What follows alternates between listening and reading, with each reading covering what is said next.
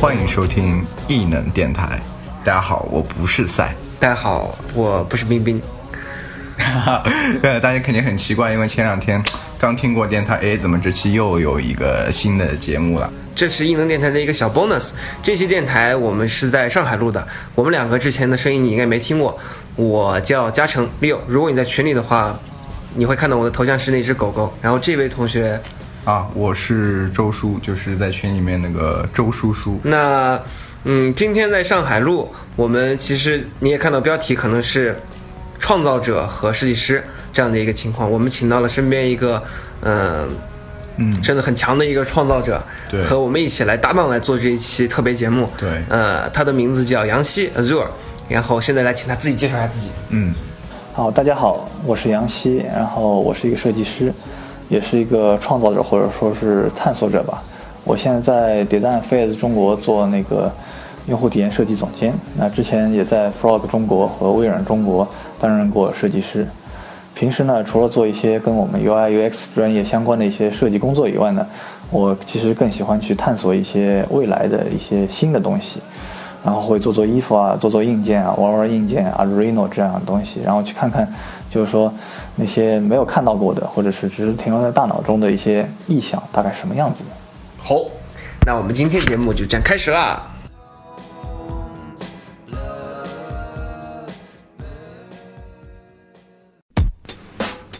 好，那我先来问一个问题，就是我想问一下，因为您是做 UX 或者 UI 的一个资深的一个设计师，但是因为可能大家不知道，我现在在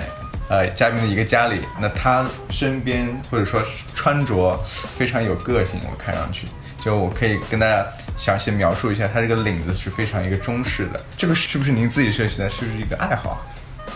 那这是这的确是我平时是有一个做衣服的一个爱好，然后，呃，我把这个这个这个我现在穿的这个一个一个风格叫冬装，其实就是呃对立于西装的一个概念，叫做冬装，就是东方人，就是东半球这边人穿的一些衣服，然后就是说是适合现代东方人、现代中国人的一种服饰。OK，那我有一个就是问题了，但你是有有这么多时间来去做这件事情的呢？嗯可能也是被迫的吧，就是说，呃，一呃，我人比较高，然后呢，呃手比也比较长，就是，呃，一开始的时候呢，就是说买衣服会比较麻烦一点，就是要适合袖长的呢就会比较胖一点，呃，适合身体的呢袖长就不够。那我那个我以前的就是爸妈家，就是我那那个时候还单身的时候，就是，呃，生活地方是在那个上海的那个南市区的董家渡，那个地方是有个布料市场的。那也聚集了很多裁缝，那这件事情就变得很容易。对，定制一件衣服或者是做一件衣服来说，就不是设计一件衣服，做一件衣服来说，对我来说很容易，就是下去遛个弯儿，找一块布料，然后往上找个样子，大概跟那个裁缝比划一下就能做的事情，所以说很简单。所以说，呃，那个时候就慢慢的开始有这样兴趣和爱好。嗯，因为你你是设计师嘛，你比别人敏感，你你你逛街或者是下面买个羊肉串的时候，烤串的时候，你就看到很多布料。那你就会去摸，去去去玩儿，然后卖布料的裁缝都是邻居之类的人，大家都关系比较好。然后，呃，你玩着玩着嘛，你就会说，哎，我感觉好像我突然能想象这件衣服可能做成什么样衣服的时候，它看上去什么样子的。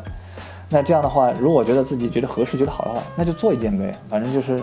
成本也不是很高嘛，跟那个南京路上或者是那些那个 CBD 里面去买一件的，那完全就是大概五分之一价格，差不多。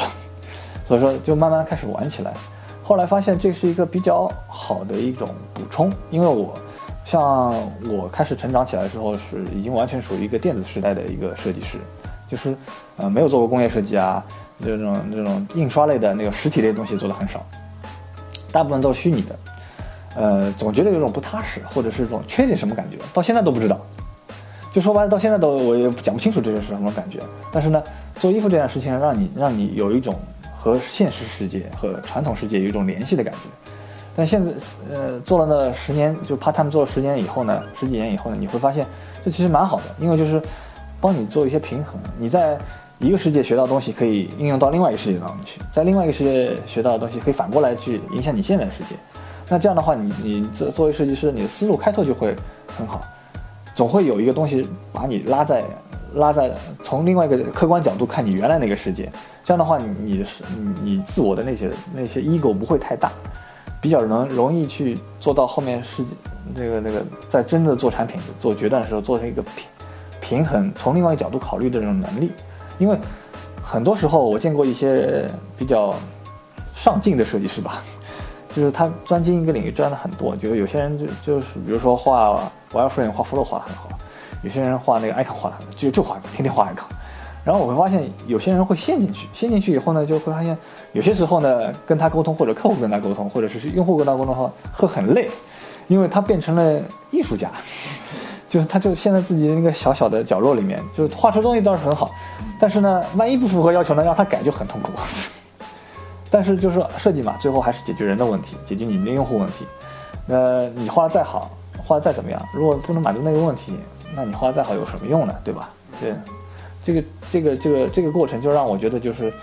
让我自己更加平和、平衡、更加丰富一点，能能接触到更多东西，触类旁通一点，能互相在自己在自己的体系内部形成两个互相可以交流的东西，而且这个交流离得很远，一个非常未来，一个非常传统。嗯，我自己身高也不矮，算是稍微有点高的那种。我估计，那我现在要想穿您身上这个，我是得找您定做吗？还是需要？还是您有一个自己的品牌怎么样？呃，我有一个自己的品牌，然后当然现在这个品牌现在还是在定做的，我还在摸索如何量产的一个过程。因为量产的话需要找一个比较好的那个厂家也好，版型也好，就是你定 size 嘛，你定 size 要定好，就是说，就中国人现在实在太多了，这个 size size 定多了呢，成本就上去了，因为每个 size 有最小定制量的嘛，就是量产定制量，所以说，对。然后，所以说我现在就是说还在，嗯，先铺概念的状态，就先铺品牌，先铺故事概念，就是说我还是这个故事，这个这个品牌就叫 Azure，就是 A Z Y R E，就是我把 U 给改成 Y，就把它变成我自己的一个服装的一个品牌。然后这样的话，就是说如果有有人需要找我定制的话，只要在微信上或者怎么样跟我联系就可以了。然后到目前为止还是手工定制，就是有裁缝会手工做的。然后，嗯，将来如果找到合适的方式、合适机会的话，就会可以可以尝试一下量产的机会。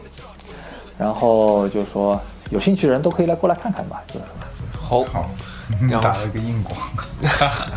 说说，对，说到说到量，说到那个定制这件事情，嗯，我那个杨希老师他另外一个和定制相关的是咱们的那个 OS 眼镜，我们可能之后聊一聊 OS 系，然后对。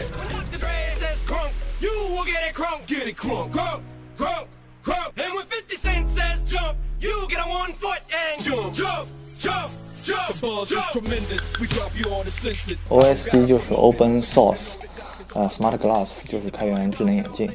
然后呢，这个是跟我也一个朋友一起做的，那就是 Rocky，他是一个 Rocky 刘刘一林，他是他是这个项目的发起人。然后我觉得他这个项目比较有意思，所以说我就参与进去了。那做的原因很简单，就是说。嗯，做了那么多年的那个 UI UX 的设计，然后就会觉得就是说，这个行业好像慢慢已经发展到一个比较相对来说饱和阶段。那我就会在想，就下一阶段的一个设计是什么东西？那 OSG 就给我这样一个平台去探索一下。因为之前我们设计师那个做设计的时候，都是等，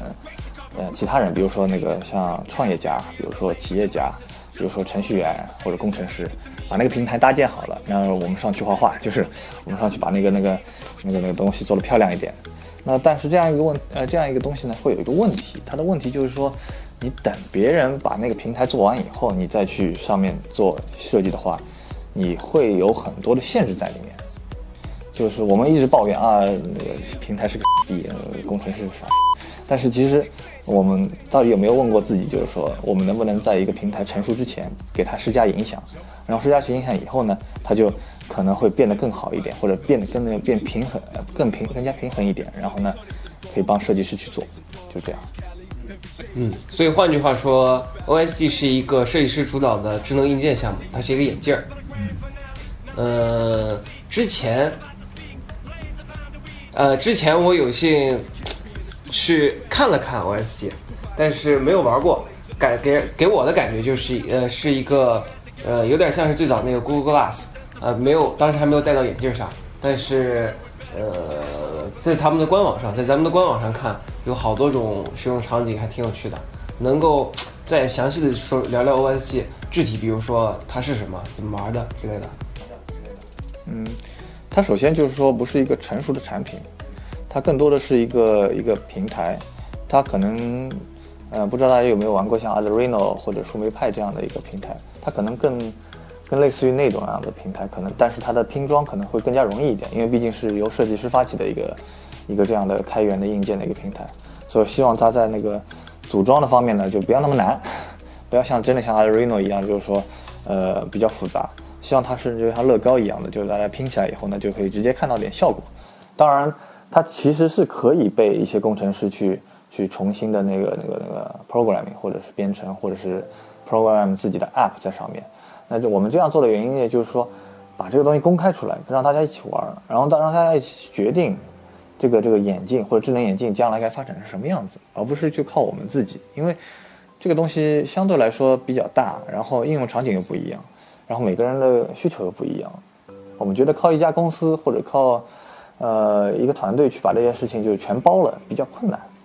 所以说需要就是说用用大家的力量，就或者是大家的一种尝试，慢慢把这个市场给培育起来。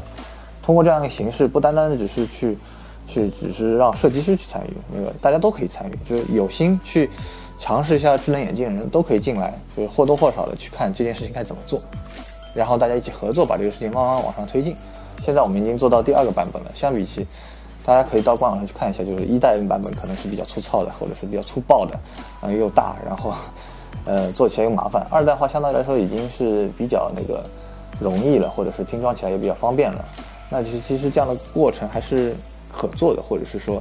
还不错的，比我们预想当中要好。对我来说，OS 机其实其实是，呃，一个机会就是看技术啊，看设计师怎么去影响技术。的一个机会，因为之后你是没有这个机会的。就是一旦当它的这个平台，像 iPhone，像 iPhone，就是当它发布以后，你你其实对它影响已经不大了。因为其实，呃，对它影响更大是它在发布之前内部 team 怎么设计这件事情的时候，那个时候是影响大的。在之后，你在它这上面做 App，你只能听它的，就是你对它影响不大，他说什么就什么。但但是就是当你设计师做到一定程度以后。你会想考虑到这个问题，就是说你想做的东西远远大于一个平台可能提供的，或者这个平台在那个时候已经不适合了。所以说你需要的，或者是你想做的，其实是突破这个平台。那一般情况下你不太可能改现有这个平台，因为继承平台它的商业模式也好，它的运营方式也好，它已经固定了，它不敢动，因为动一下的话，可能就是亿级美金的上浮和下浮。那个 Tim Cook 也也是没有这个。大部分情况下也是没有这个魄力去做这个决定的。那你能影响的往往是后面那一个，而且像 AR 或者 VR 或者是这些，无论就是实体交互、机器人技术，对吧？这些东西，可能当中有一个就是像接下来我们的一个未来可能主要的平台之一。那当然你是希望在这个平台成熟之前，就尽量的把它往设计这里拉一拉嘛，因为这是平台，因为是技术技术积累的，肯定是肯定是会偏技术或者是要技术实现的。但你不希望它技术实现出来的时候，最后给你要生产的产品的体验上面加加上过多的限制嘛？就就比如说，我们举个例子嘛，就是说，呃，平台平台以车为主嘛，对吧？假假设啊车也是个平台，冰箱也是平台，我们就举个车的例子。车其实现在都手动车很难开啊，包括。那个自动车也不是很好开，因为你特别手动车，你开的时候，你要你下面有三个东西要踩，你要记住这三个东西是什么。然后特别是在换挡的时候，你要踩着那个再松开，这个这个刹车可能又不能松，或者是那个油门又不能松，对吧？对啊。然后 关键是这个还不算，你手上还不能放，对吧？眼睛不能离开路，对吧？这个手还是，这个手还要在这里动，对吧？就这这右边要动，对吧？那你相当于是一个呃左右上下互搏，对吧？对，这种体验是反人类的呀。但是，这个是在那个时候，可能是二十世纪初的时候，那个技术设定的啊。驾车平台车车的平台就是这样的。那个时候技术只能做到那个样子，那你人就要去适应技术。那个时候，如果有一个天才设计师在那里影响一下，可能我们不需不需要这样踩离合器在这 在这换挡了。就是这个，这个就是这个道理。因为因为就是基本上。最后呈现在使用层的一个情况是，就是就是机械最本质的表达。比如说，我发动机需要去换挡，于是呈现在使用层就是一个换挡的状态，但是他没有想到其他的情况。对啊，就是当中你需要加一个体验层进去。这个体验层到底是需不需要人去换挡这件事情可以研究一下，然后到底有没有方法不需要那么复杂的换挡也可以研究一下。那这个问题就解决了，最后开车就应该是一个更加安全、更加舒舒服的过程，而不是现在这个过程。就我们有很多很多的例子，生活当中的例子或者传统行业当中的例子，都是因为当时那个平台由于某些技术或者是某些原因没有办法，就是或者根本我们就是没想到，因为那个时候设计没那么发达，就没有机会去去把那个设计更多的融入到平台制定当中的时候，所以说才会产生很多后面的一些让人。Frustrating 啊，或者是是那种那种骂傻逼那种行为。那 OSC 它和就是我知道你们是想重新制造一个平台，重新制造一个语境，然后呃，比如说我想作为设计师，我先想出一些使用场景，然后工程师再再去再去一起协作出来，对吧？而不是说是工程师出发做出一个硬件，然后设计师跟着去满足一些。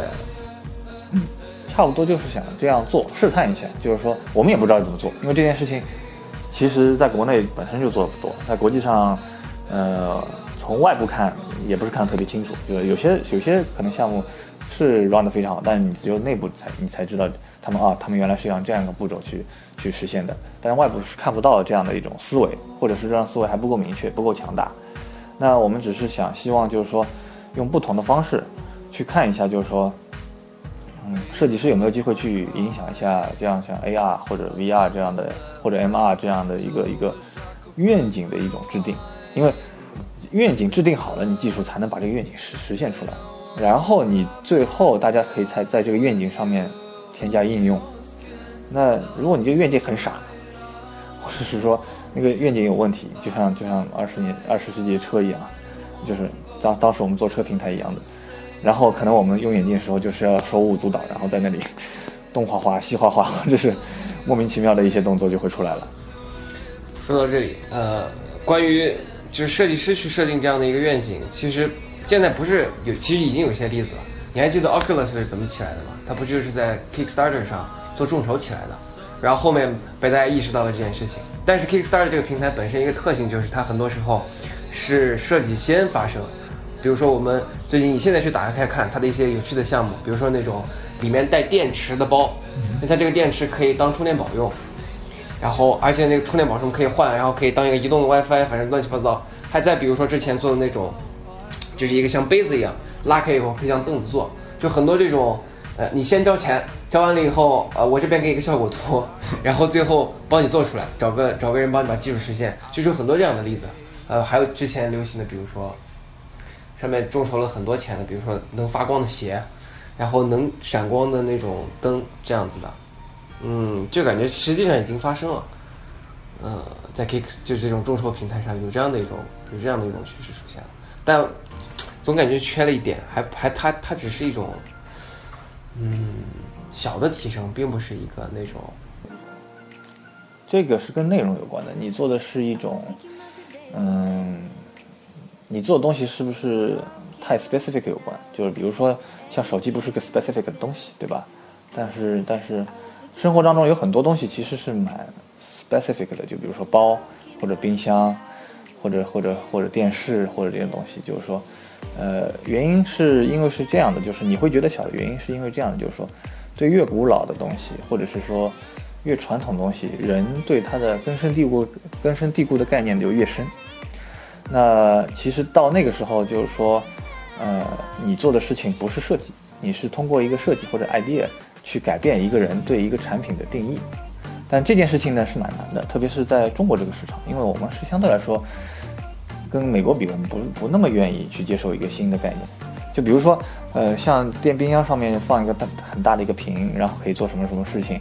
然后这种 idea 很很早以前就有了，但是为什么到现在实现不出来呢？成本肯定是有一个原因。但是我觉得成本不是最大的原因，因为比如说小米一个电视四十寸的，然后四 K 屏，然后才两千都不到，那你那个屏的成本才多少，对吧？那你那这个屏就比我这个冰箱当中那个最大的门要大，对吧？那么随便放上去那就很容易的一件事情嘛。对于任何冰箱厂来说，我觉得更多的是就是说大家没办法接受一个概念叫做站着看站着看着冰箱看电视这种 这种 scenario，就就是。因为对冰箱来说，管的是健康，管的是食物，管的是新鲜。那他管的不是娱乐，他管的不是看电视，就这种观念上的 mind change，如果你做的不好，设计的不好的话，其实你很多产品做出来不容易被人接受，不容易接受的情况下，你就会出问题。即使你的设计做做对了，但是你的观念不对，或者你的故事不对，那你就传达不到用户的脑子里面去，他最后就不会付钱，他最后也不会买单。这个时候设计不单单只是把这个东逻辑理顺、视觉做好、功能做好。你首先要做的事情就是，为什么我要接受这个东西变成一个新的东西？所以说，iPhone 当年发布的时候，它不叫 iPhone，它不叫 smartphone，它说我是一部手机，加上一部 MP3，加上一个 Internet browser，很简单，就这样你就能理解了。你也别去吹它将来什么以后会有 App Store，会有很多游戏进去，他都没有说，他就说，喏，我就是一个呃酷一点的有 Touch Screen 的。手机可以打电话，可以发短信，可以上网，可以听歌，没了。PPT 里面或者说官网上一个大的 title 就这些，对啊，你你你你就不可能就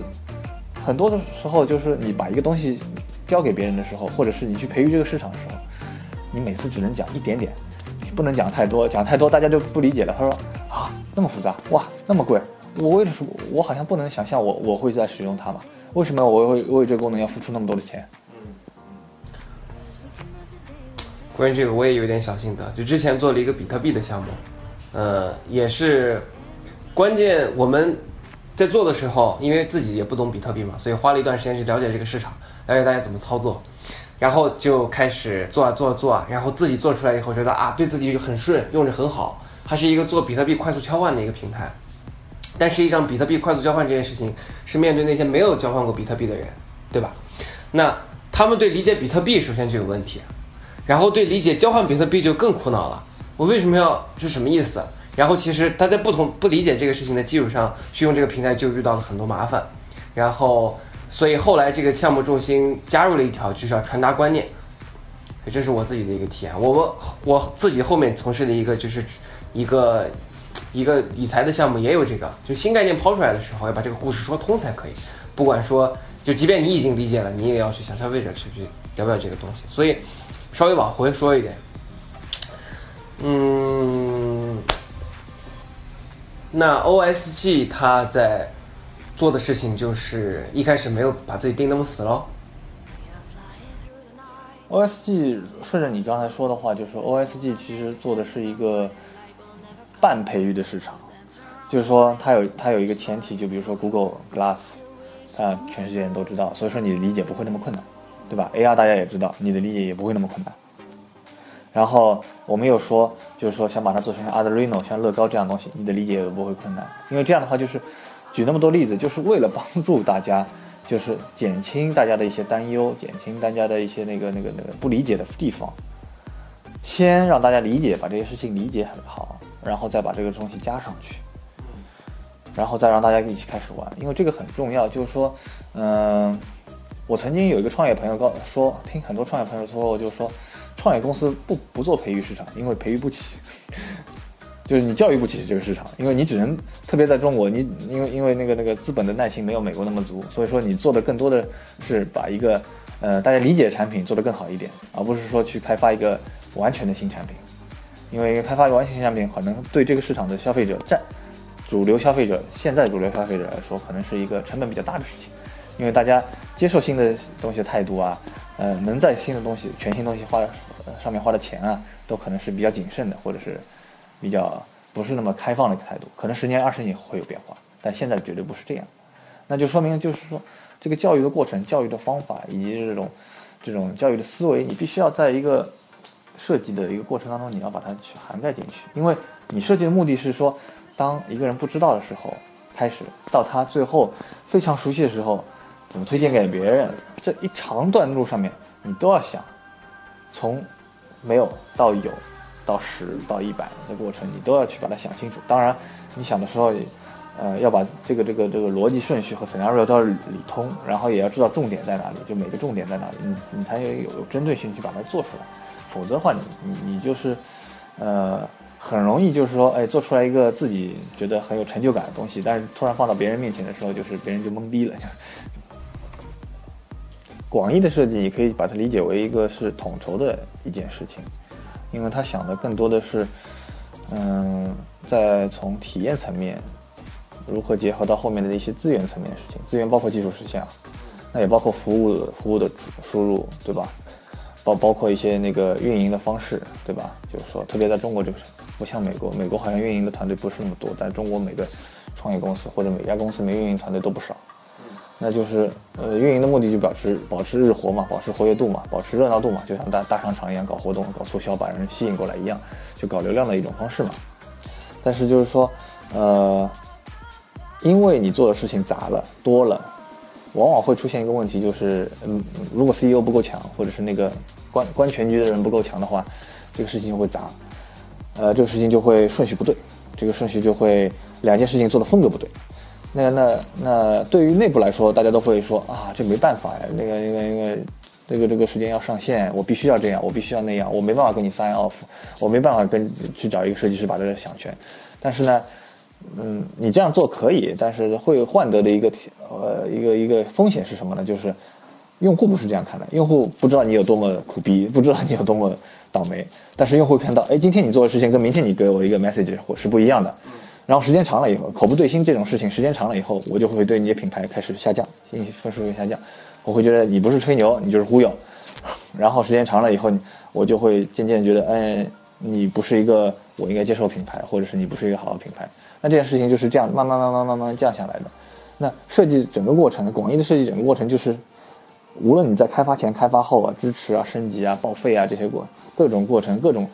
主要发生点上，保证你说的话或者表达出去那种体验，别人的感觉是一样的。这样的话，你重复了这种体验，好的体验以后，或者是正呃一个方向上体验以后，你就会巩固对你品牌的一种概念，对你品牌一种喜好。当然，有些人就可能，呃，有些人可能是不可避免会流失的，但是呢，大部分人或者是你想要的大部分用户呢，就会留下来，因为你每次都说一样的话，每次都说。对点的话，对于他们口味的话，然后每次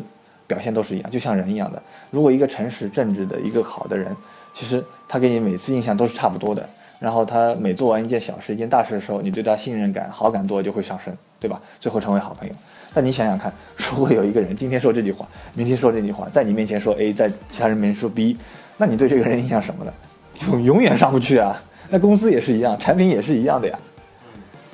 但但是。但是人很简单嘛，因为你是一个大脑控制你所有的这些行为，除非你的大脑出了问题，你你你你是脸是笑的，但是我打你一拳，对吧？但否则好是不会做出这样的事情来的。那公司就不一样，公司理论上大脑是 CEO，但是有些事情有些事情做得快的时候，或者是迫于某些形式的时候，可能手手可能是一个研发团队，或者是另外一只手或者脚，可能设计团队就会做不一样的事情，那人就开始分裂了。就是人把把一个公司想做一个人，把一个产品想做，这就开始分裂了。分裂以后，你的印象就开始觉得，啊，好一点的是没没看懂，坏一点的就是直接哦太丑了，或者是太 low 逼了，我就我就我就走了，就是这样的。就还是想讲讲 maker 这件事情。现在国内就是做创造者这个事情，比较有比较有名的，好像就是那个回林小牛的 token，他就是从自己。做我自嗯，大家可以回去看一下那篇叫什么“满满一碗鸡血汤”这个书，他就是想怎么从自己呃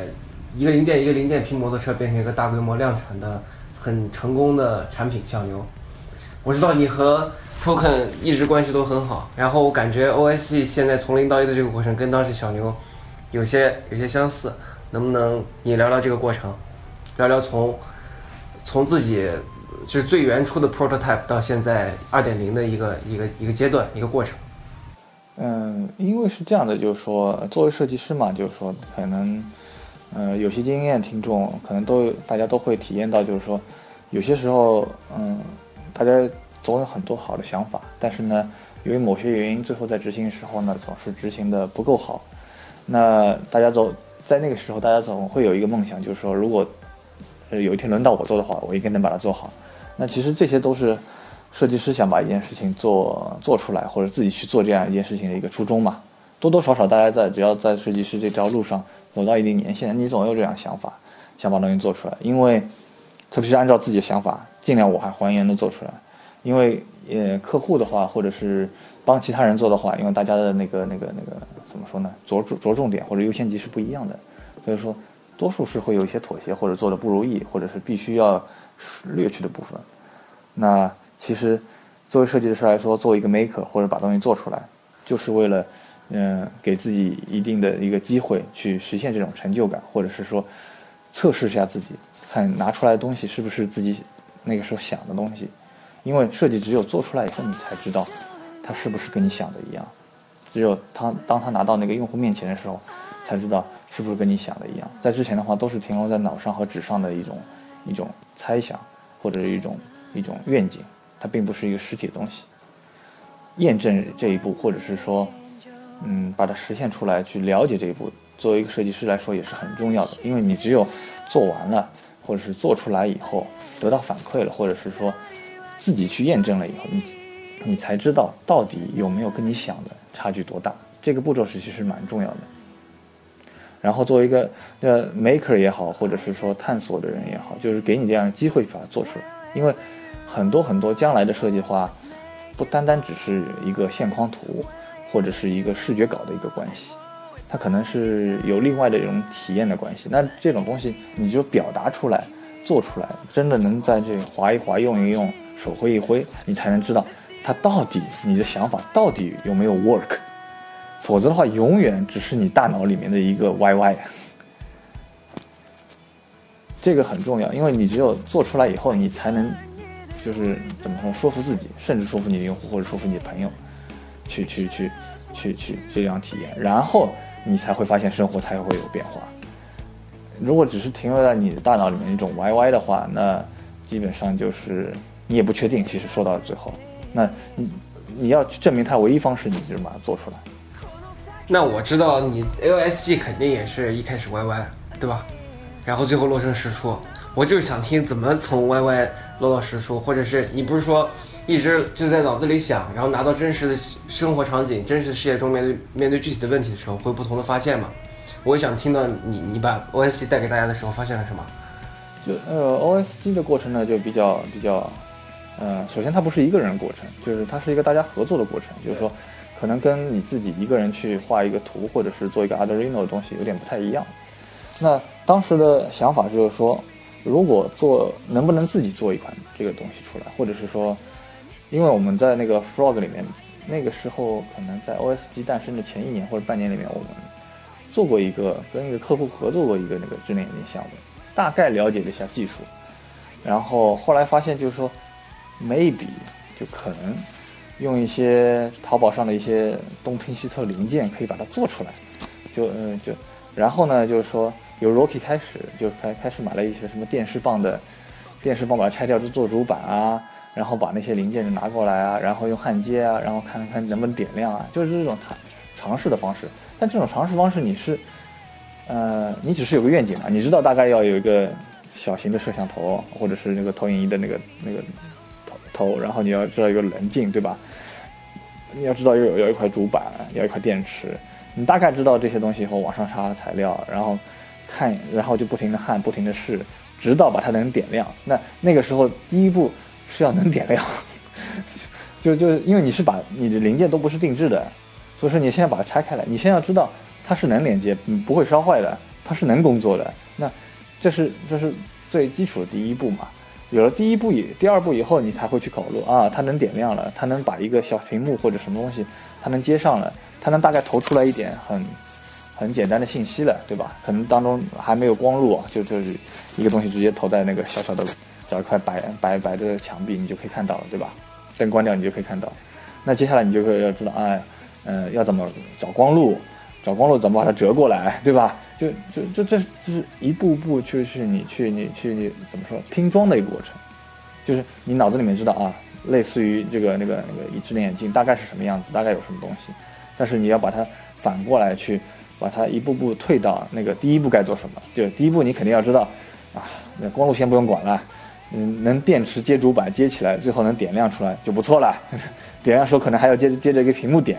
就不能接着那个那个接着那个摄像头点，你还不知道摄像头怎么接接上去，对吧？那你就就就知道啊，拆开来，把这些拆掉，这个东西没有被破坏掉，然后电池呢这个能够用，然后呢啊能点得亮，OK 就结束了。然后之后呢就是说 OK 我我我我要去找一个摄像头了，就是对或者是那个反正就是那个把那个影像投出来那个投，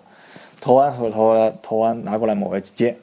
接接的时候就看啊，接的是不是点亮？因为这个点亮的时候，你就下一步要验证那个我找的零件能不能用。找完零件能不能用呢？嗯，你都点亮以后呢，那你那你就是要找光路，你要把折过来，要折到一个眼睛这里能看到的，那就慢慢的找光路，看看淘宝上有没有什么呃运气好一点的，呃哪哪些供应商有一些报废品啊、次品啊，他们不要的，或者是那些东西可以可以直接买过来，因为这个东西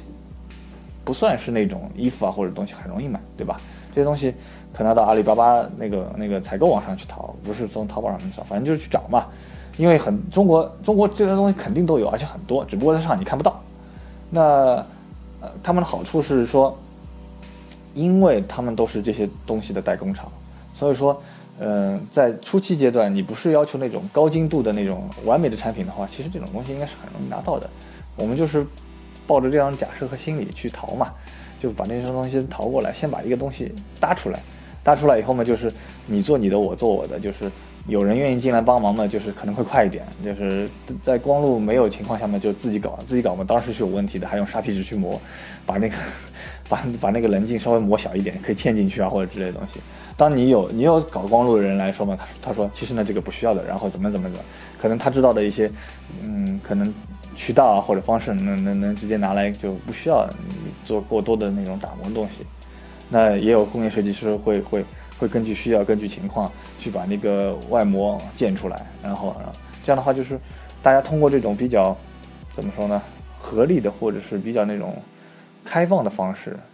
就把东西先东拼西凑凑起来，先证明这个东西是能做的。这样一个过程是对我来说是 OSG 或或者是这样一个这几年给我带来一个经验是，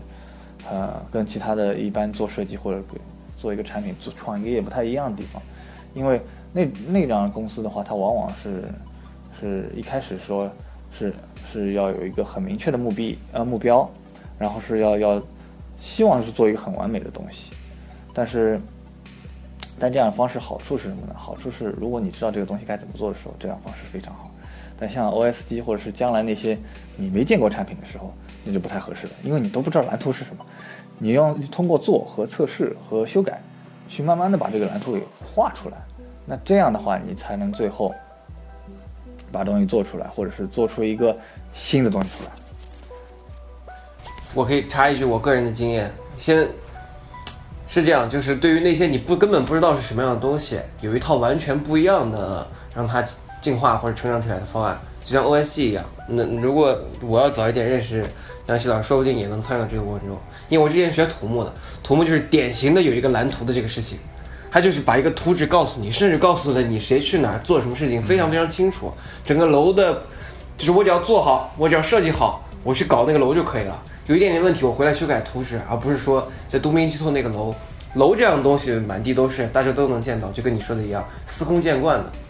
但是有谁见过一些从来没见过的东西，对吧？往回搬一点，就是听 O S 从零到一的这个过程。呃，感觉设计师和工程师的这种身份是趋同的，就是基本上去找一个可适用的东西，然后放下来像玩具一样。那意味着每个人都是差不多的，或者，嗯，那这种的情况下，你觉得作为设计师对这个项目贡献了什么？还是对于一个未定义的一个方向、未定义的可能性的时候，大家都是一样的？怎么去思考这个事情？我觉得就是你要去把这个怎么说呢？你要换一种角度看这种合作方式。然后你才会去看，呃，每个人头上的那个分类的 title 是什么？就是说，我们现在习惯于用呃设计师、用工程师、用用用你能做什么去分这个人。但是你能做什么这种分的方式，其实是一个比较传统的企业管理的方式。传统企业采用这种方式，因为传统企业管理方式是做一个大家见过的东西。它管理的方式是不是要创新？它更多是要效率，对吧？需要成本，需要盈利。那它最好的方式就是把人分门别类，像零件一样的，给你安个 title 上去，然后再把这个 title 放放大，光芒一点，让你觉得自己爽一点，然后你就可以做这件事情。但当你做一件没做过的事情的时候，你需要的是志同道合的人，你需要的是有这种魄力去愿意探索的人，愿意创造的人。他只是贡献这种能力，但他有比他能力上面更强的、更主要的一个观点是，他愿意做这件事情，他愿意去探索。对我来说，我看 OS 里面其他成员，就是我知道他们能做什么，但是我认为他们更多是一个探索者，具有探索精神的人。因为不是每个人都是探索者，因为有些人可能就是，呃，觉得我要生活的更舒服一点，而不是去折腾一些东西。那像 OSG 这样的。这项目，或者是做这样一个没有定义过的事情，或者定义不完全的事情的时候，你需要更多是探索者，愿意投时间进来的人，愿意去去面对这种一片混沌的人，因为这样的人，他才有可能去做一些，嗯，怎么说呢？他甚至认为自己做不到的事情。就比如说，我在玩 O S O S 机之前，电路那个东西基本停留在大学时代。就焊接啊这些东西啊，理解啊那种物理啊这种东西都在焊接时代。但做 OS 机，我不需呃我不能仅再画画线画图了。虽然我是一个交互设计师，我不能再画 icon 或者这些这些东西了，对吧？我必须要去把那个东西捡回来。但是如果按照正常人的惰性来说，不愿意的呀。我已经做了十年那个东西了，我那个东西可以做那么好，我线画图可以画那么溜，那么严谨，那哦，我做 UI 可以做那么好，我为什么还要去去去去去买个买个东西去焊，还要烫伤自己，还要把它拆开来，还要那么复杂，我看不懂啊。但是当你想探索一件事情，你想把做这件事情的时候，这时候动力会帮你驱动去做那些事情，驱动去了解那些你原本换一个场景、换一个内容你不愿意去了解的内容。那当这种事情这种。行为发生的时候，我觉得你首先是具备一个探索精神，你愿意迈出去，你愿意走出你的那个 safe zone 安全区，去去做一些为了一个目的，去学习新的东西，而且学得非常快，做一些新的东西而做得非常快。对我来说，他们是能写 code 的探索者，能做工业设计的探索者，能做光路的探索者。他们不是工业设计师，不是程序员，不是做光路的设计师。只有这样一批人合在一起的时候，你才能把这个东西定义清楚。因为每个人都知道，哎，自己在做的一件事情是有意义或者有意思的、有趣的，并且为了这种有趣呢，可以去做一些自己原来超出自己能力或者想象的事情。无论是投入时间啊、资金啊，或者人脉啊，或者是自己的学习新的东西。因为只有这样，你才因为如果你这个自己团队都不愿意去探索新的东西，你何来定义新的东西？所以说，对我来说，我看到的世界可能，或者是从另外一个角度去看这个世界，看一些合作人的话，我看到的到底是你是商人，还是探索者，还是还是做东西的人？就是说，是从这个角度看，而不是看你啊，你设计师，你还是营业员，还是还是还是交互设计师、视觉设计师，或者是程序员、前端工程师或者后端工程师，就是不是以你的技术去衡量，是以你人的象性去衡量。就是你你你你做事情到底为了啥？有些人做事情就是为了让资本运作起来，然后给更多人更多机会去工作，那可能他是一种商人或者是企业家，对吧？但有些人做事情就是为了去探索将来世界是什么样子的，那可能是创造者或者探索者，对吧？有些人生活就是为了让这个社会更稳定，让大家生活更好，那可能他是他是一个工作者或者是一个一个贡献者，社会的贡献者，对吧？有些人生呃工作就是为了让这个社会更稳定，或者是让让大家的这个环境变得更好，那他是保护这个社会和世界的人。那是我是以这样角度去看，就是我同时会用两种角度去看这个人。这样的话，你可能你可以会帮助你去换一种思路做一件事情，或者换一种思思路找人或者看待一件事情。因为将来的是将来的世界，或者是说要做一个新的东西的话，可能做的方式要改变。我们不能按照原来的方式去做一个新的东西，因为原来方式做一个。新东西的话，做着做着就会把一个新东西做一个旧的东西。我觉得这点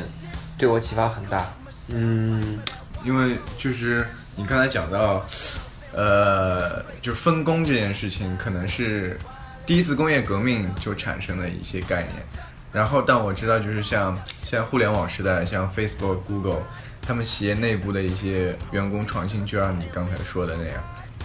在本职工作内。可能去完成一部分工作，但是在其他的一些剩余时间内，很多 Facebook、Google 的产品都是他们用剩余时间，就是说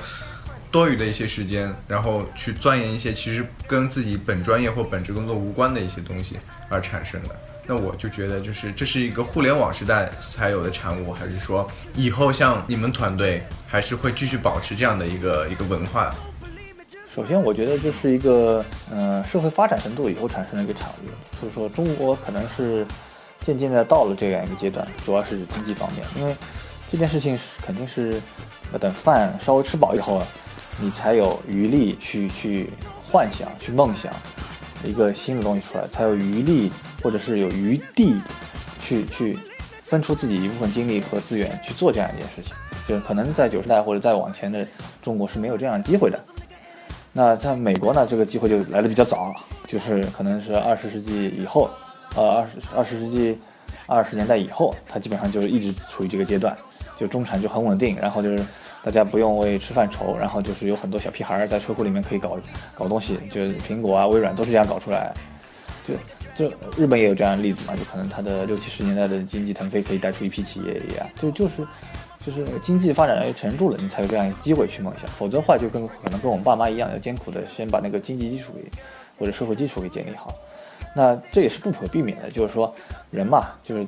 多数是有点欲望的。当你吃饱吃饱喝足以后，你当然会去想去做一些更有成就感的事情。那当你把现有的世界都看透做完以后，当然，你就会去想将来会怎么样。这不单单只是一个资本的问题，这跟那个跟跟我们当中一小部分人，或者是呃人的一些一些探索，或者是说呃喜欢新的东西，创造这个创造这个一个欲望是有很大关系的一个过程。所以说，大部分情况下会从先从 Google 开始嘛，因为 Google 那个时候有钱，有钱它才能允许，呃那个那个他们那个工程师每天每五天里面有一天可以做一些自己的事情，百分之二十嘛，对吧？那也是有这样基础，那换 Google 肯定不是在一开始就有这样基础，而是在它上市以后，它我也记得好像是它零三年以后才慢慢提出，或者是对外宣传时候这样说嘛。那零三年是它一个节点嘛，零三零四年或者零二年的时候它上市了嘛，那就那明显不一样了嘛，对吧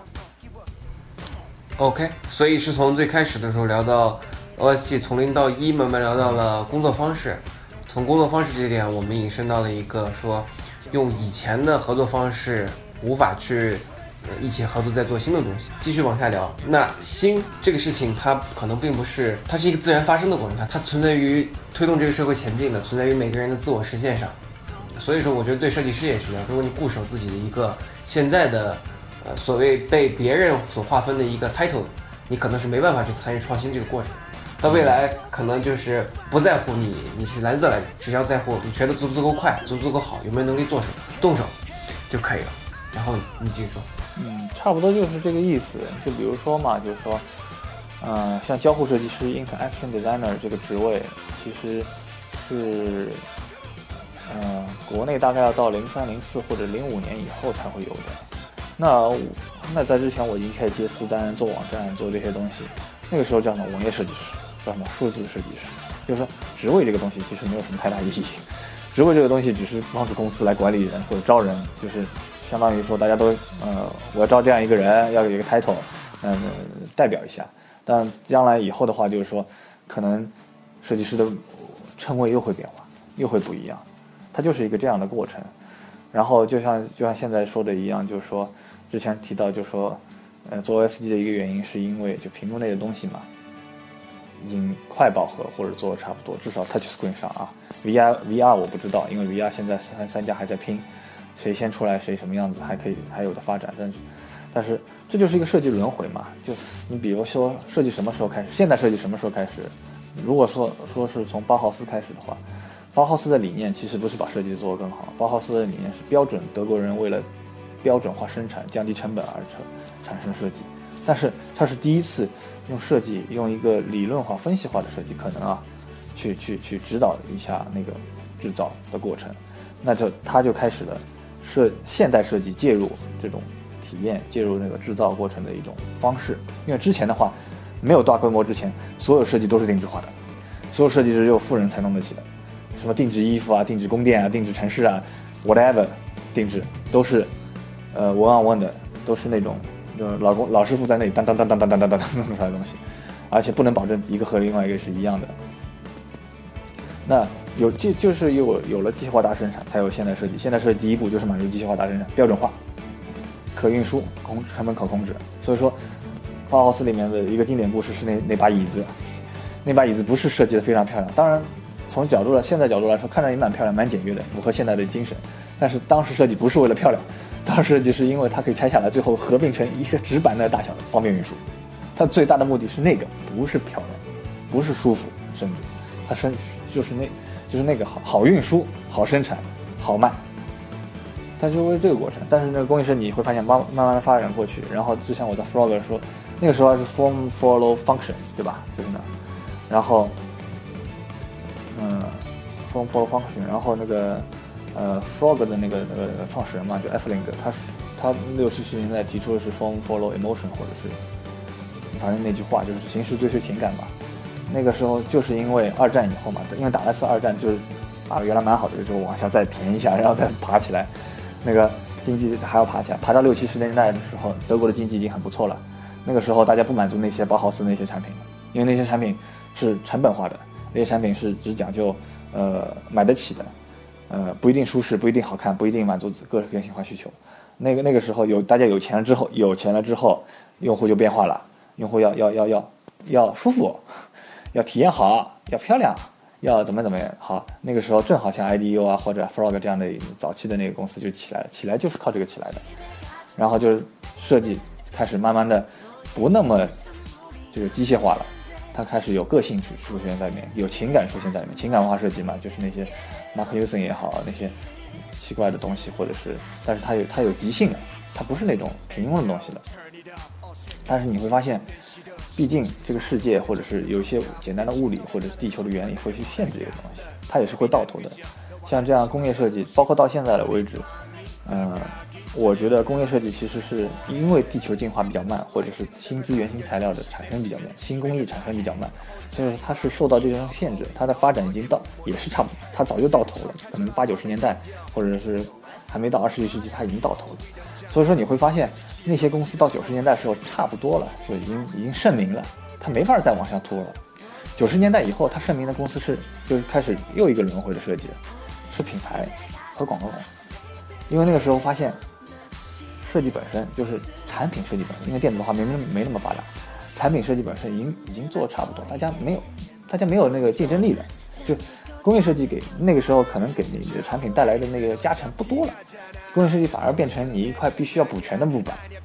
就是你没到，大家会认为你这个东西 low 逼；你到了，也不一定加多少分。所以说那个时候，奥美四大广告公司就起来了，因为那个时候讲故事要拍片子，要给你植入植入植入概念，要找明星。你你不觉得九十年代时候，或者是那九十年代零零年的时候，那个那时候国内外明星都特别盛嘛，比现在盛多了。就是因为这个经济需要，就说啊，大家把品牌堆起来，要把故事讲好，呃，产品做不做极致呢？不一定，微软就是个例子嘛，戴尔也是个例子嘛。产品做不到极致，不一定，那个时候只要把故事讲好就可以了，就有人来买，把你的大标题那个海报做漂漂亮亮的放在机场，放在那个各大的那种那种 CBD 的中心，就是有人来买。但然后呢，又进入后面一个阶段，数字化阶段，零零年以后进入数字化阶段，数字化阶段就是说。大家发现，哎，工业设计饱和了，品牌饱和了。呃，在说到数字化之前，我想先回顾一下，是这样，就我感觉屏幕那台其实也经历过这个过程，就是定制化、大规模，满足你的情感需求啊。我可以举几个例子，因为我刚想，我估计到时候忘了，我先补充进来。就一开始定制化的就是那种，呃，极度拟物的东西。然后它其实很多时候，我自己想法啊，它可能是去去去符合一个创作者的需求，我自己感觉什么样画出来就可以了。然后后面呢，不是有了扁平嘛？扁平就是那种多尺寸的时候便于适配，矢量绘图，然后各个场景、各个各个屏幕，它也是一个大规模的东西。然后到了现在，现在你会发现有那些对话式的交互。我们现在看到的一些，像最早时候那个 Magic，然后这两天我自己在看的一个叫做 Penny 的一个应用，也是对话式的，它就是极度很你。很你，他所有对话都是基于你的需求、你的情况和你进行对话的，也是回到了一个一个定制场景。所以说，屏幕内这种这种这种过程也在发生。虽然不一定我总结的对啊，但是嗯，请继续。我的意思是说，就是说，嗯，你就是我们还是就是回到刚才那个部分，就是比如说，呃，屏幕内也是有的，但屏幕内的嗯之前之前标准化的东西就，或者是数字化的标准化的东西，你可以说从一开始那个，呃，跟电脑打交道的时候，你是不连 DOS 都没有的，你是在纸带上打洞的，对啊，它就是一个非常明显的标准化的一种交互方式，它没有任何的，你连任何话都打不了，对吧？嗯嗯，对啊，他他就因为每每个人必须说一样的话，然后变 DOS，DOS 好一点，因为他的话多一点点，他不是打洞了，因为打洞话零一啊，就是零一零一零一零一，你就其实有两个两个两个命令哈，两种命令，但是那个 DOS 呢就可能给你一几十种命令吧，对吧？但是你不能定制命令嘛，但后来 DOS 也可以定制命令，你开发一个 app 也你其实是个程序了，你你也可以定制程序里面命令。对吧？那再到 Windows，Windows 就开始有有图像化的那个界面，Macintosh 早期 Macintosh Windows 都是有图像化界面的东西。那这个东西要比 DOS 更复杂了嘛？DOS 才几几十个命令，那 Windows 的话就就它的 pattern 就更多嘛，对吧？Home button 啊，或者一个个 folder 啊，这样 system 它就会变得更复杂。然后有右键有不右键，那操作方式就完全不一样。那就从慢慢的这种那种很死板的把你套住的方式，慢慢的给你加一点啊，给你多点选择。给你一个视觉化，视觉化以后把你做的更加简洁，然后到你到你刚才说的，就是说，呃，而不是被动的等你按钮，它可能是更加主动的跟你对话，那就它就一步步这样过来的。那回到刚才说的，就第一轮可能是那个那个包豪斯的工业设计，第二轮可能是那些大师的工业设计，第三轮是那些品牌和营销的一些设计，第四轮进入是是进入这个数字时代以后，因为数字时代有个特点是什么？工业设计是被这个世界的物理定律所压制的，所以说它是没办法有真正的突破的，除非我们突然世界异变，或者我们跑到另外一个世界上面去了，那不一样，重力不一样了，材料不一样了，工艺不一样，不一样，对吧？这这个概率实在太低了，对吧？那除非有个上帝过来说，我要一个什么新东西，他就来了，否则不可能发生的。那好，那但电子世界不一样，电子世界是我们创造出来的世界，所以说我们要什么就是什么，我们就是上帝，我们说要个光就有光，我们说这个是黑的就是黑的。那它其实给的那个那个空间和想象余地很大，那我们就不需要受到很多太多的限制。当然还是有一些电子元器件限制啊，不能算得多算得过快，不能显示的过多颜色。早期的时候，那现在已经是很很很很自由了。那在这个相对自由的世界当中呢，其实我们设计就发展很快嘛，就是基本做到想做啥就能做啥，是这做想做啥就能做啥阶段。所以说，但快的快也有一个问题，就是越快饱和的越快。就是你越自由，越能做，也什么都能实现，那它等迭代速度当然就很快，迭代速度很快就成熟很快，成熟很快就饱和的很快，对吧？所以说你会发现工业设计用了大概七八十年去饱和这件事情，然后你说 UI 数字是用了多少？少于十年的时间就差，就是感觉已经做完了，或者是说，其实就纯视觉的部分已经没什么可以再再做了，只是换换颜色，换换那种东西。更多的不是一种创造，更多的是一种跟它商业模式的匹配。你的 logo 什么颜色？你的 logo 想传达什么？你该用什么颜色？那是跟人有关，跟设计本身或者跟这个设计师本身想表达的东西，其实没有什么太大关系，对吧？那它就是一个一代一代这样做的。那现在我也只是觉得，就是说像那个 UI UX 这种东西，在传统的我们说是保守狭义的这个概念，屏幕内的，它也到达了这个状态。就比如说。米 UI 八，它它是一个很好的系统，也很贴心，很多功能，对吧？但是，它从感官上来，宏观感官上来说，它跟其他的一些系统有什么区别吗？几乎没有什么区别。它甚至跟 iOS 其实区别也不是很大，跟 Material Design Google 区别也不是很大，跟魅族区别也不是很大。就该有的都有。那我知道你有很多细贴心的细节小功能，但从从宏观角度来说，它有没有比其他的高出很多呢？没有。那这个问题就说明了一点，就是说。UI/UX 这个已经对于现在的框架体系、技术体系或者商业体系、企业体系、产品体系当中，它已经到达了一个成熟的阶段。你你再花呃花钱花力量进去的时候，它并没有给你的商业价值带来多少。但是这个是任何公司的产品都非常看重的部分，因为你没有的话，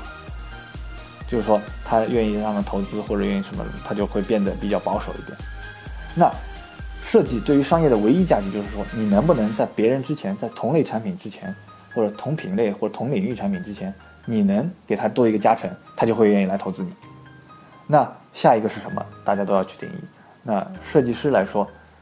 你当然要参与这个定义了。你当然不能坐在那里天天还是在做那 UI，等别人来定义喽。那 OS 机或者是 Arduino 或者是这些技术工具，给你一个机会，就是说你有机会去看一下，做一个 prototype 出来，然后给那些世界其他人、商人、资本、程序员，然后呃工作人、保护市市场人或环境的人都看一看，可能是不是这样更好一点？因为看到以后，他们如果同意的话，他们就会愿意往那个方向发展，就有可能愿意往那个方向，可能把钱和资源、时间、什么人都堆到你这个方向上来。那这样的话，是不是可以把设计做得更好一点，或者是大家拉得平均一点呢？因为说实话，极端设计的东西未必也是适适合市场的，但是我们也知道，极端技术的东西或者极端商业的东西，肯定也不是用户喜欢的。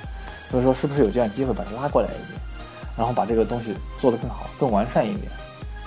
更有机会一点，而不是说去去去去，怎么说呢？去等待下一个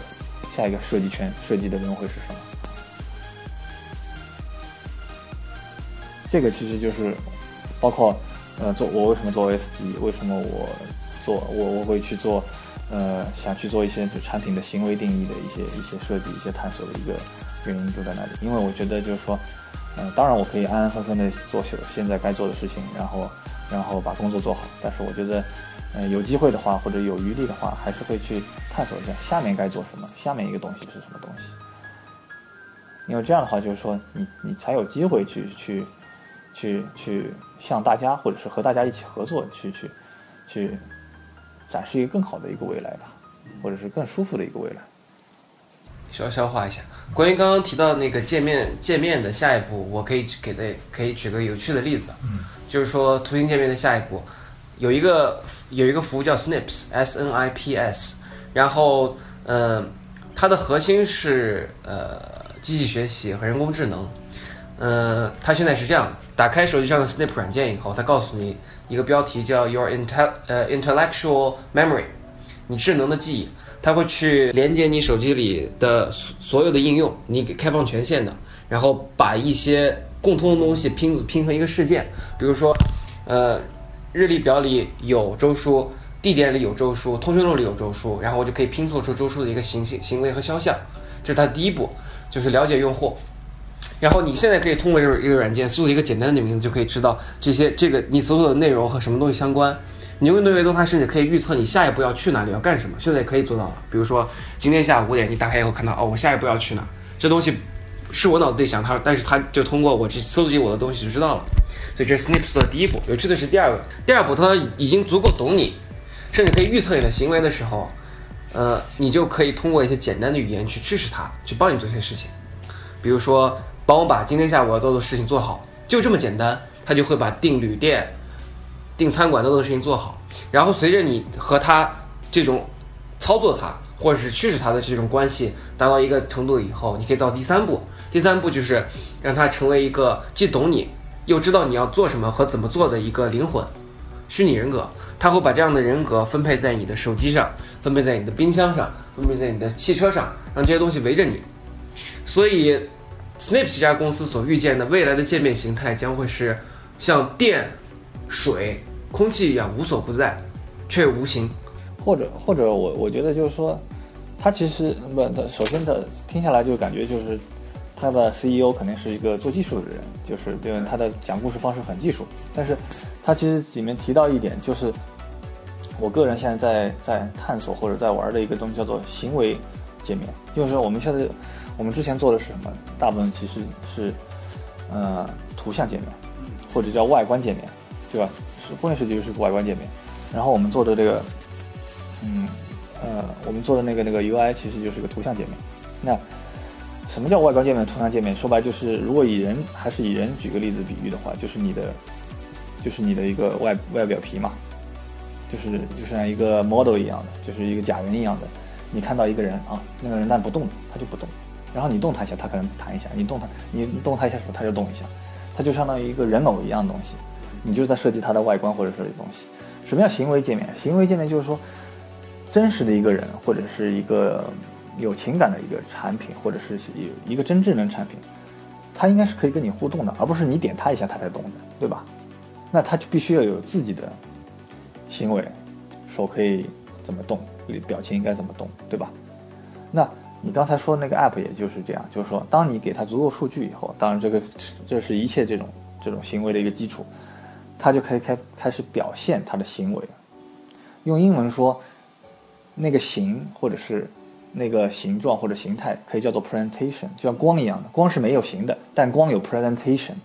就光可以告诉你它是柔和的光还是很 sharp 的光，它是什么颜色的光，都是它的 presentation。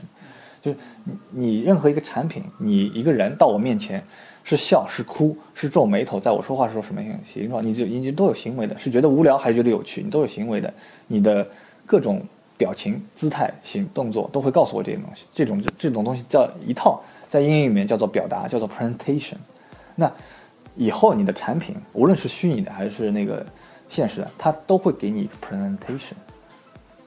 他，你你给他一个反应的时候，就是我抽你一下，你会给我一个 plan ta 你肯定很生气，对吧？但是我表扬你一下，我给你一个好吃的，你就会很很开心，你也是个 presentation，对吧？那以后所有的产品，像你你刚才说的那个 app，它就在往那个方向走。为了翻译给中文，呃，中文的那个怎么说呢？我现在还不确定啊，就是说在中文该怎么说？我只是暂暂时把它变成一种叫做 behavior interface，不叫做呃不叫做这个 graphic interface。因为 behavior interface 理论上就像你说那样是无形的，因为它是个 behavior，它做完以后就没了。它是它它从狭义的形状的角度考虑，它是无形的，但是它它效果非常好，因为因为你的动作会产生一个受体的情感反应，就是我看的人看你这个动作，我会有自动上你到底生气还不生气，但这点很重要，因为情感反应是。做体验设计里面核心，你做了任何的放一个颜色、放大、放小字，你就是为了它爽，为了它体验好。那 behavior 其实你会发现，或者是行为你会发现，行为动作你会发现，其实在最后的一些人机交互当中，或者是人人交互当中、人物交互当中，对你情感影响反而是非常大的。因为一个静态东西，如果它不动的，一个人偶静态东西在那里不动的，你会发现其实，嗯，它既没有 piss 你 off，但是也没有让你觉得特别爽，因为你会觉得，哎。它就是一个物体，它，它，它，它能引起你的情感反应不是很多，但是，一旦有一个东西动起来以后，你会发现它引起你情感反应很大很大。就比如说啊，中国以前写诗，写诗诗人都到山里面去，哇，一阵风吹过，树抖一抖，一条鱼跳起来，我就有情感了。就如果那个时候都静态的，时间静止的，我我觉得他写诗都是一件很困难的事情。那一样的就是说。你你你开始开始跟动动物之间、宠物之间产生情感，不是因为它是一个死死的东西。你什么时候看到过一个成人对一个长毛绒玩具有产产生情感？只有小孩对长毛绒产玩具产生情感，成人是不会的，因为成人是觉得这个东西最多只能说好看，但他没有行为，他没有个性，他没有什么东西，他几乎什么东西都没有。我哪来情感？我哪来 emotion？我哪来 experience？我只有一个 picture。那为什么我们会跟动物有情感？因为它是。动的，它是活的，它今天可以做这，明天可以做那个，它的 experience。那将来的 experience 就是，app 如果做 app 用 app 的形式做的话，它可能就会更多的主动的帮你去完成一些事情，给你推荐一些事情，让让你觉得更加舒服，而不是傻呵呵的把一个广告，现在很多中国 app 样广告广告给你看，很生硬的，让你很讨厌的方式给你看，可能我不知道什么方式，但是让你觉得很舒服的方式让你看，就比如说很多。很多好的体验，咖啡馆啊，什么好的体验，要卖你卖你一块饼干，什么时候是在你点了 espresso 的时候，旁边发了一块饼干在那里，他没有说这个是广告，他也没有说你要买这个东西，但是他可能很好吃，你喝的时候咬了一口，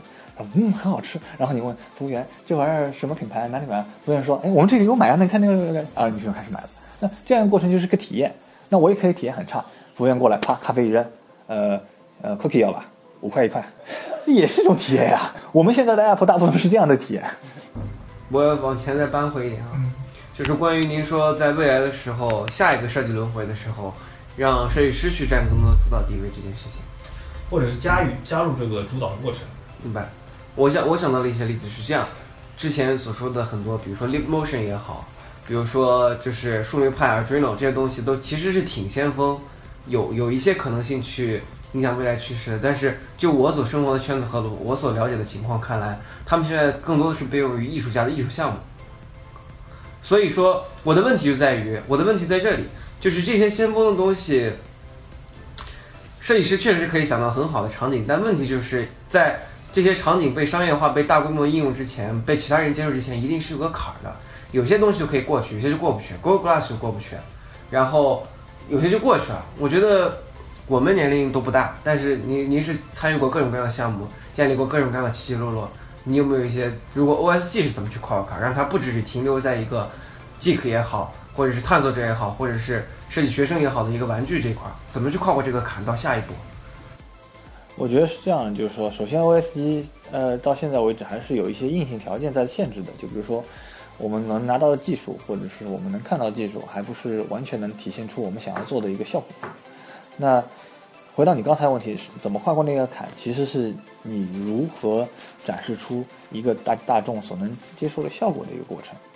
为什么说 Arduino 或者这些先端技术，为什么要设计师去加入一个原因，是因为我们之前看到玩这些技术东西的人都把它玩偏了。哦，就是设艺术家，艺术家和设计师最大的区别是什么？艺术家是做自己喜欢的东西，设计师是做用户喜欢的东西，这是最大区别，根儿就不一样，出发点就是错误的。所以说，艺术家做出来的东西你看不懂是正常的，因为他根本没让你看懂。传达自己，对啊，他传达自己，是这样。那就那就是真的是问题了。他他前提第一步的前提就是错的，或者是不不是为了迈过这个坎而设置的。所以说他们怎么做都不会，都应该不会成功。他们做成功只是一个 happen happy ending，或者是说在那个点上正好满足了他，又满足了客户用户。他们只是一个 accident。那为什么不能让技术人去做？因为技术人是这样的，每一种人他的他的追求的点是不一样的。技术人追求点是如何展示技术，就展示技术的高深性。就爱因斯坦去展示一个数学公式高深，他可以画一个数学公式，画满整个黑板，画满我这个整整堵墙，然后让你说多高深、多美妙、多 beautiful，然后你去看说傻，就这样。但所以说你要把那么 beautiful 的 公式、乱七八糟这些东西转化为成大家 面上能看到的东西，能感受的东西。这个就就跟厨师做做菜一样，厨师跑到菜场去，哇，今天菜好新鲜，好好弄啊，然后怎么好，我一定能做出好菜。好，然后回去一做，然后如果做的不好的话，吃的人根本吃不出来，可能还不如饭店一个另外一个饭厅一个小饭店用一个相对不新鲜的材料，但是呢口味调得很好的用户吃出来一点，给给给给给那个客人吃出来效果好，就这样道理。就是说，你设计师要把结合你对市场对那个领域的了解。把那个技术转化为一种普通人，你的目标用户能理解的一堆东西，那个时候你才能迈过那个坎，否则的话，它就是一个炫技。就就比如说啊，我这个芯片啊多快多快多快，so what？他们就我芯片再快，解决我什么问题嘛？就比如说我我我冰箱里面，嗯，海尔海尔或者什么三三星出了一块智能冰箱，他说全球首款四核冰箱，四核 CPU 冰箱，四核有啥用？四核我一条鱼能放一个月了。从从他们内部工程师来说，哇，突破啊！原来都是用五八六芯片的，我这款用四核芯片，二十寸屏幕。但是用户只问一句话：我一条鱼放进去，一个月还活着吗？就是如果你不能回答这个问题，你玩的再溜，玩的技术再成功，你说哦，我用一个啊什么 Arduino 做成了一个 iPhone 才能做成事情，那你只是一个业内的挑战赛挑战赛的冠军，或者是这些业内人会把你。看成一个大牛，或者把你做绕过去做工程师，但是用户不会屌你的，用户用户说，我 iPhone 用的好好的，为什么要你你那个什么 Arduino 做出来那么 low 逼的东西？我还想继续 push，大家如果去那个 My Open Glass 对吧？嗯，点 cn 去看的话，就会发现 OSG 给人的感官上的一些，就第一印象就是很像 Google Glass，但 Google Glass 不是没成吗？我想听你解释解释为啥 Google Glass 没成，它。有很多可以成的条件和原因在那里的，呃，这个种嘛，我们只能猜。首先，这是第一点，这是这是人家 Google 家里的事情，关起来门最清楚。但是我觉得就是有一点，就是说我们看到的问题是，就是说我们在做 OSD 过程当中，我们看到有很多人会联系我们嘛，因为有有人有人觉得他要做自己做实验，有人觉得他自己工作的时候可以用，有人觉得可以做什么什么什么，大家的想法都很多。啊，我们是这样看的，就是说，眼镜可能会变成下一代的一个一种计算设备。现在就现在的计呃，现在这一代的计算设备其实手机，对，也就是说，就是说眼镜可能大家对眼镜期待可能是比较多种多样的，不是简单的一副眼镜而已。那这样会造成一个问题，就是说，因为它比手机更离你的那个什么身体更近，那需求呢就会变得更加分散。我们至少我们看到看下来的需求可能变得分散，每个人想法都不太一样，定制化需求要比手机要高。那这样一个问题的话，就是说用，就像我回到刚才说的，用原来传统公司做法去做一个这样产品的话，是不是合适就要打一个问号了？因为传统公司做法是做一个东西出来全铺。呃，你你想你想 Apple Watch 到现在都不敢全铺，Apple Watch，它它它两两几次发布会，是发是发布到我现在觉得 Apple 里面发布到最没有黑科技的一个产品，就是以前手机什么发布或者什么每每一代发布产品的时候，总有一个黑科技产品，黑科技去突破一下。Apple Watch 发几次后面几次发布，更多讲的是，呃，我们有新的表带，我们有新的，就它强调是那个部分的东西。那那我觉得就是这个。手表跟眼镜都是可可穿戴，它在某些方面是可以借鉴的，或者是有共通的原则在里面的。那所以我们就觉得，就是说，做这样的一个个性化或者是个性需求很多的一个产品的时候，定制化或者是大规模生产统一化的那种方式，那种公司是不是合适，就要打一个很大问号。而 Google 恰恰是可能最多也只能说在这两个时代当中的一个公司，而不是就肯定不是这个时代，不是这个时代最或者是下个时代的公司嘛。下一个时代，mass customization，可能吧，就是现在因为下一个时代大家都不知道，或者是说很灵活吧，就是一种既能既既能统一化制造，但是又能又能又能最后分分布定制化的一种方式，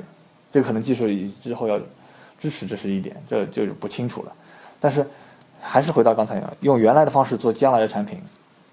本身就是可能会产生问题的一种一种一种架构。那 Google 正好是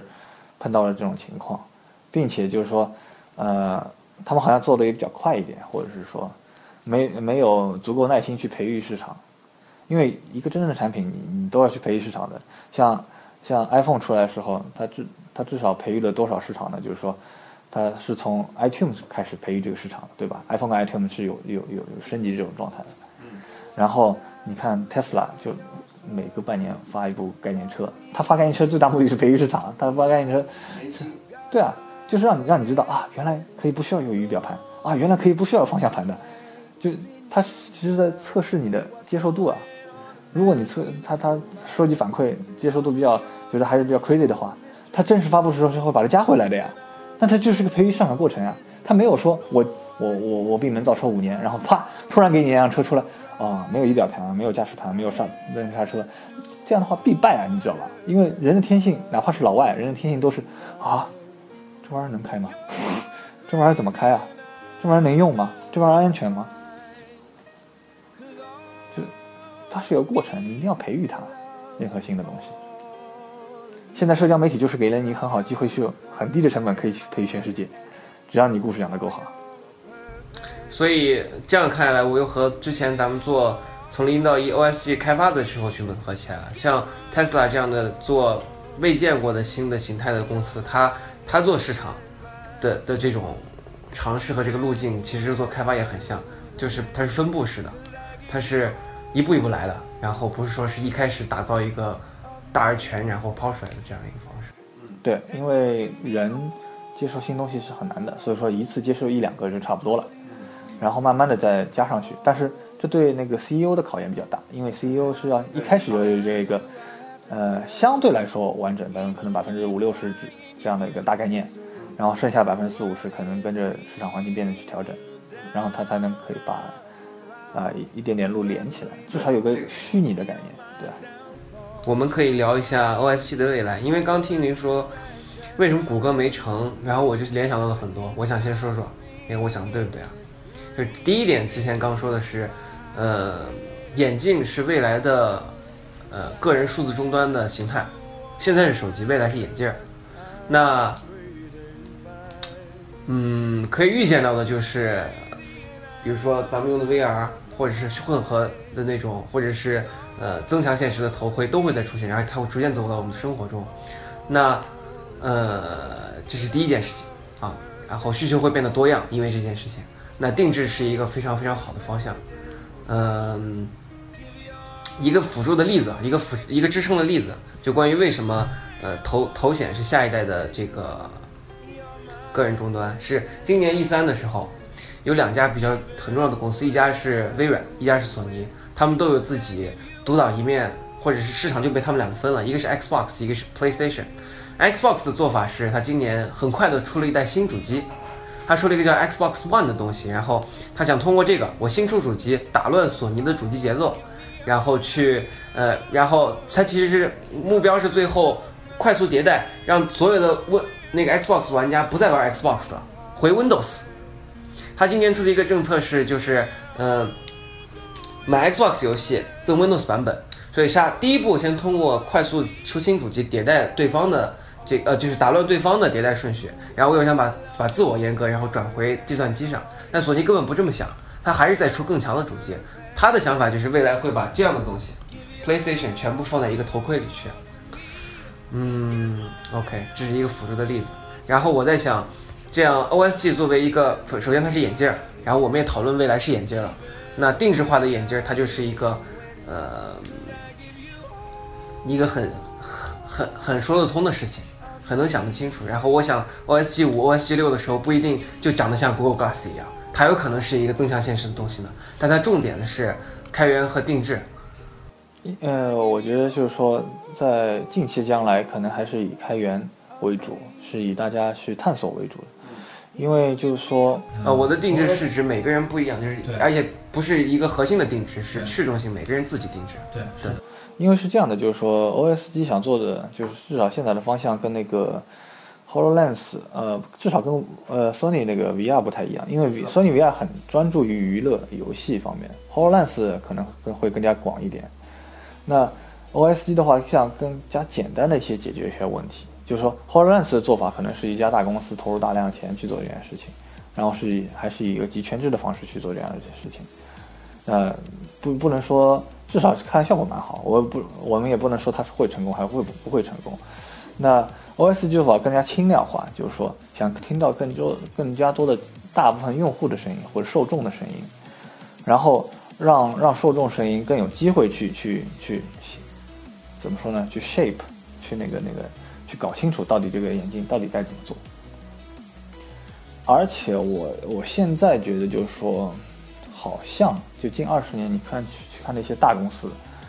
或者是去看那些崛起的那些公司，好像跟嗯八十年九十年代或者更早那些公司崛起方式是不一样的。好，也不是靠那种嗯大生产或者是大笔资金投先期投入的弄出来的，它可能是更多的是先从一件有趣的事情或者新的做事方式起来的。就比如说，当 Google 起来的时候，它的方式可能就跟当时呃苹果或者微软当时起来的时候有一点点不一样，对吧？因为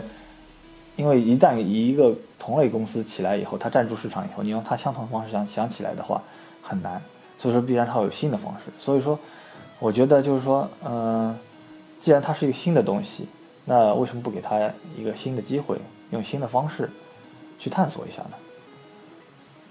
因为我们从另外一个角度来说，也不可能像微软、像其他公司一样投入那么多钱，对吧？投入那么多钱和那么多人力去去做这样一件一件事情，可能是要需要另外一种方式去做，用四两拨千斤的方式，或者这种比较巧的方式，用中国人话来说，比较比较巧的方式就把这件事情做好，或者是做的不一样一点。将来很难去估计，很难去预计，但是呢，就是说，我觉得就是有一个机会去可以去探索呀，去玩，就应该去看一看，就应该去试一试，特别是在那个有有条件情况下嘛。我们现在条件很好啊，所有的就那个那个单价或者是成本、生活成本或者是那些那个价格、物价的因素还没还没有上上升的很高，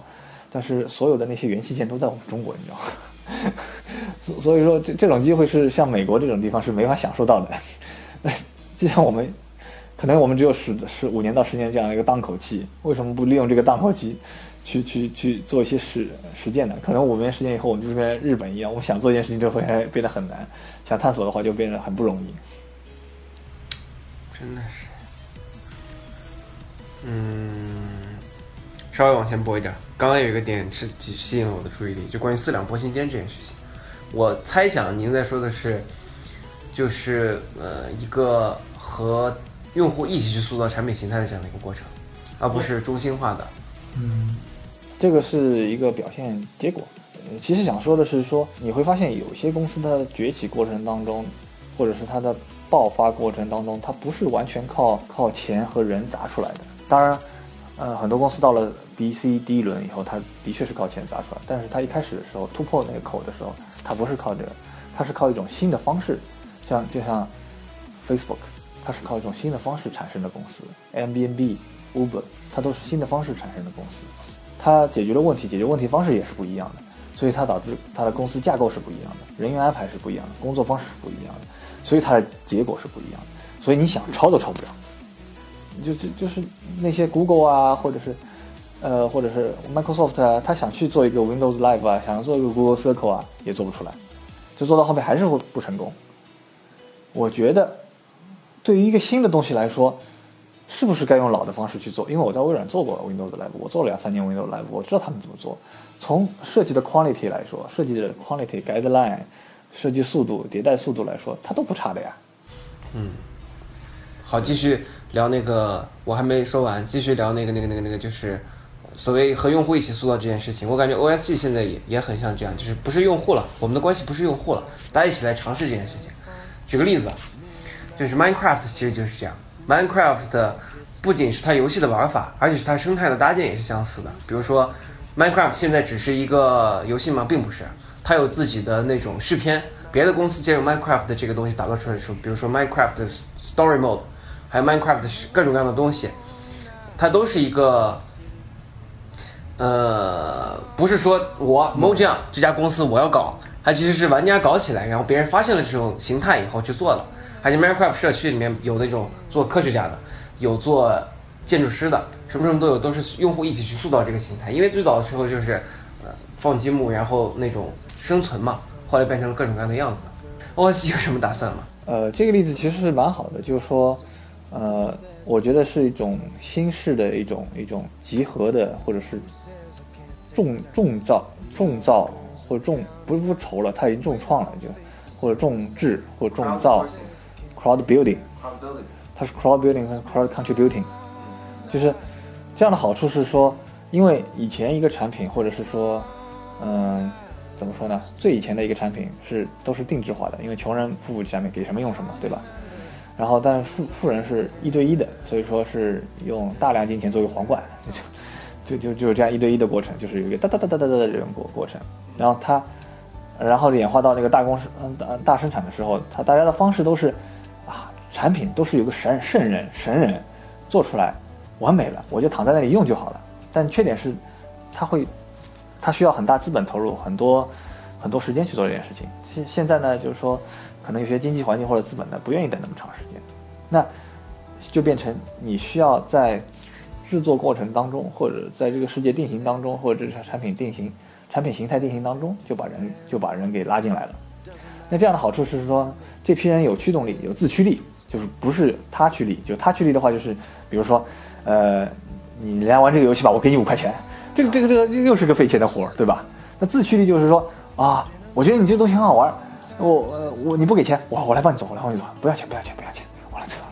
就如果有自驱力的话，你的是开发成本就就就降低了，你就会自动帮你传播，自动帮你制造，自动帮你做内容。做完之后呢，如果这个内容还不差的话呢，他还很自豪，你知道吧？会再次启发。那，人总是对自己做的事情很自豪的，他不会自己做，很少人会自己戳自己脸的。所以他做好之后，他会把他朋友拉过来，你看我做多好玩啊！再次启发。对啊，就就这样就形成一个循环，呃，低成本的传播循环或者低成本的制造和传播循环，不是那种高成本的。高成本的就是我自己先去投一笔钱，找一个黑科技，然后把它做出来，然后找一个明星，然后搞一次公关活动，每一个每一个节点上都是几百万、几百万、几百万往那里烧，对吧？那低成本的就是我先做个东西好玩，来来来一起玩，然后你也做了一个东西，也做了一个东西，两个东西放在一起很好玩吧？第三个人看到，哎，很好玩，再来一起玩。然后这些很好玩，再再来一起玩的时候，他都玩得好，会给因为自己的东西嘛，就像小孩子一样，拼个拼板，画一个画这样，都会跟爸爸妈妈来看看看看看，你会跟说朋友朋友来看，你给十个朋友看，又会掉进两三个人来。那这样一个一个情况下，就是说，它的它的它的好处是它传播和它，呃，先把这个这个世界或者是产品形态搭起来的速度会非常快。呃，坏处是呢，就是考验这个核心团队怎么去控制这个质量的问题。没错因为因为你你不能让那些打击那些人积极性嘛，对吧？你要你要保持那些人积极性，但是呢，你要要要保持这个形象，或者是说整个东西问题，这个是 LSG 之后想发展的一种方式，但是呢，也是一种发展挑战。嗯我举一个贴边的例子，是这样的，就是咱们刚刚一直说的是，对于一个产品来说，这种社区的方式去去 crowd building、crowd contributing 是可以可以做的，或者是再次启发的这个方式。其实公司也可以这么做。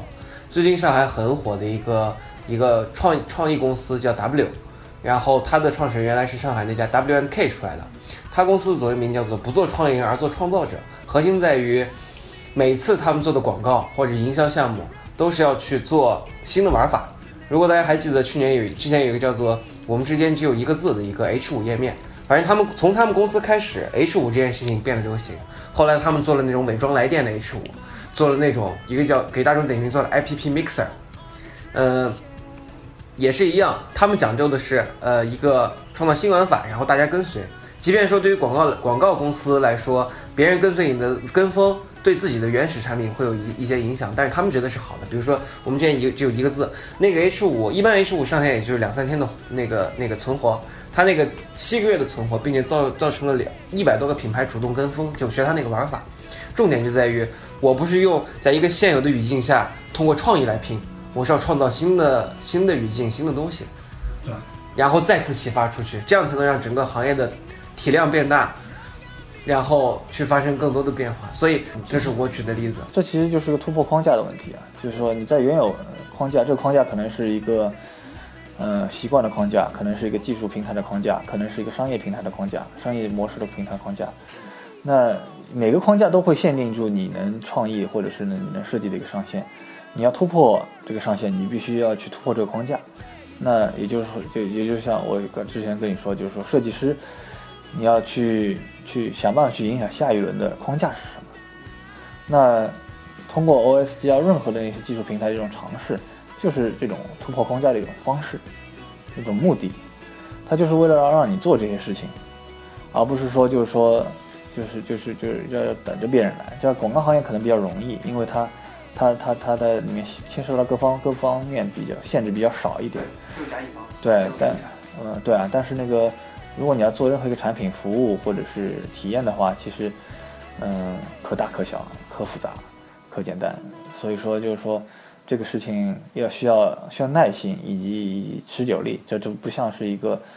嗯，就是一张海报或者一个广告或者一个小游小的 event 一样，就是说几个月的，可能是你要慢慢的，呃，思考、投入，然后再去完善的一个这样过程。